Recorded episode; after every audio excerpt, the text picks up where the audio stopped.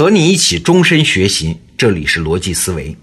今天啊，我们来聊聊大航海时代崛起的两个国家，就是西班牙和葡萄牙。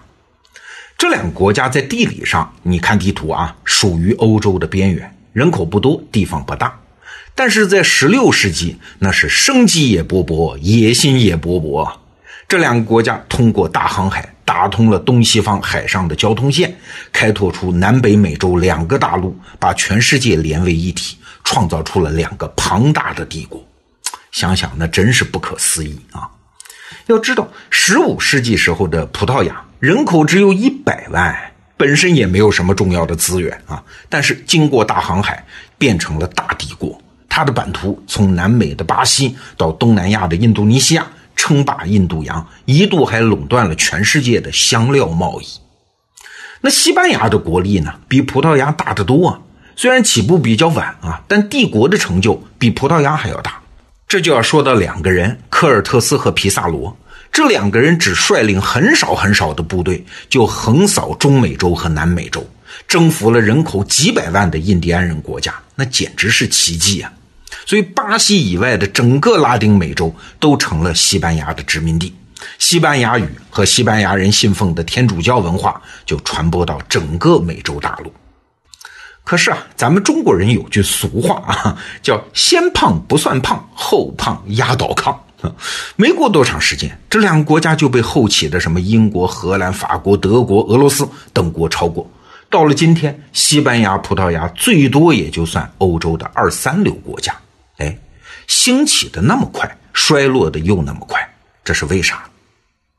我们先说葡萄牙的问题啊，它的问题相对简单一点，就是因为国家太小，人口太少。虽然建立起了横跨几大洲的帝国，但是毕竟力不从心呐。葡萄牙必须同时向东方啊、美洲啊、非洲啊派遣兵力，控制地盘啊。即使是一次战斗几千人的伤亡，对葡萄牙这样的小国来说也是非常重大的损失，扛不住嘛。比如说，一五一四年，葡萄牙人在北非的据点被阿拉伯人攻陷，全城居民几乎杀光，那葡萄牙就只好放弃北非啊。这是葡萄牙帝国衰落的开始。到了一五七八年，葡萄牙国王塞巴斯蒂安还想最后搏一下啊，举全国之力组成了十几万人的大军进攻摩洛哥，也是在北非啊，结果是惨败，一半军队丧生，国王本人也阵亡啊，葡萄牙从此元气大伤。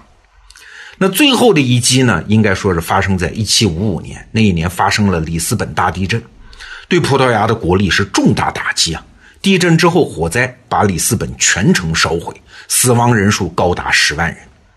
那个葡萄牙著名的航海家，我们上中学的时候都知道啊，叫达伽马。他的详细的航海记录在这次火灾当中也被烧掉了，所以葡萄牙帝国从此一蹶不振。那相比起来呢，西班牙帝国的衰落就更值得分析了。为啥？因为西班牙的国力比葡萄牙大得多啊。不是几次小灾难就能打击得了的，一定另有原因。那现在看，主要是两个原因啊。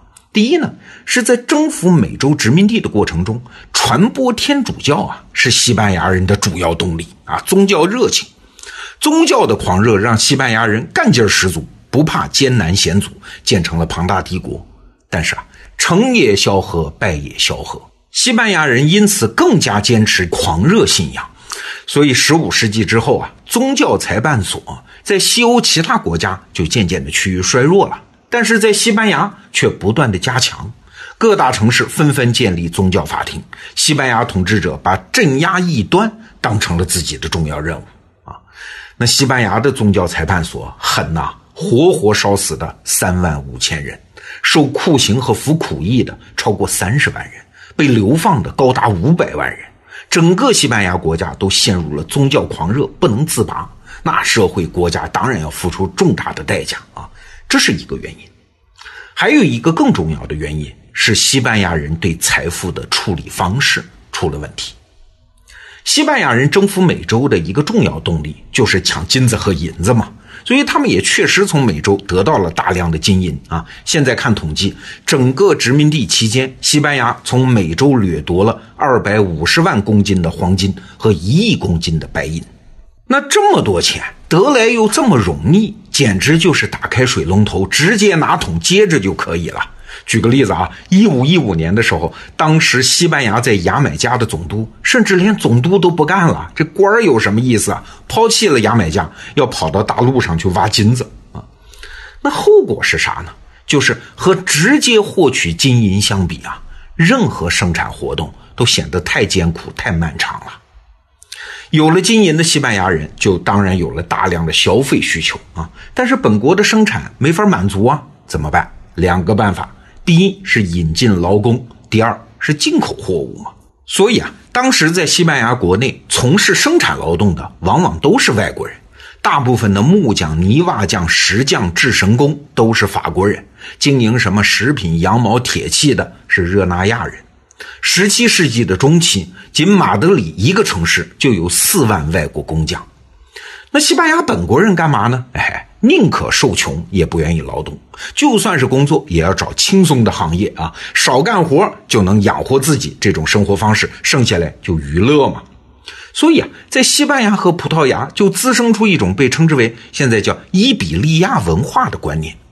那这种文化观念呢，它热衷于享乐，鄙视生产，歧视劳动者，追求奢华啊，追求娱乐。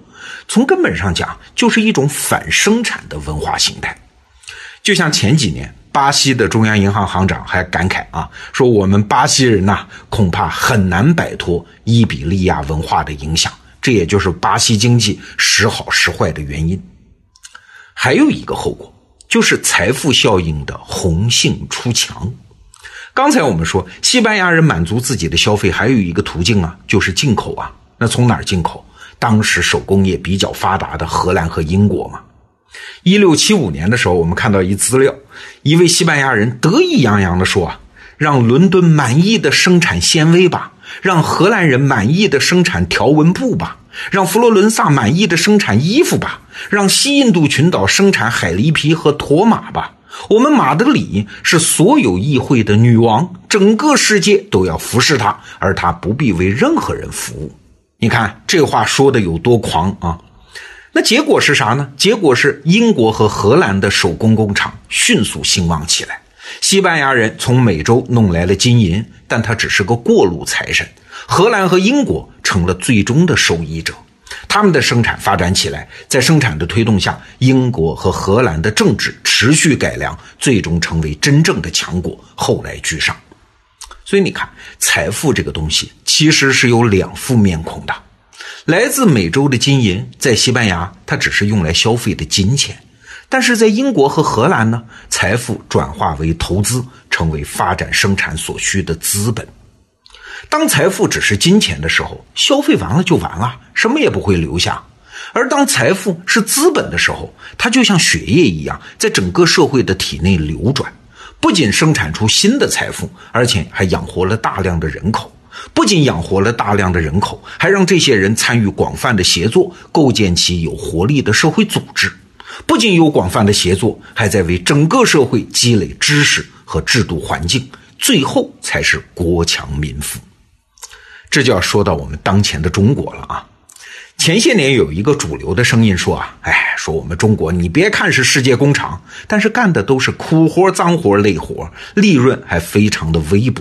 我们生产的东西漂洋过海送给美国人用啊，美国人呢就印点花花绿绿的美元给我们，我们还要把美元再去买美国的国债啊，到最后真的是空忙一场啊。那现在我们要问，是空忙一场吗？当然不是。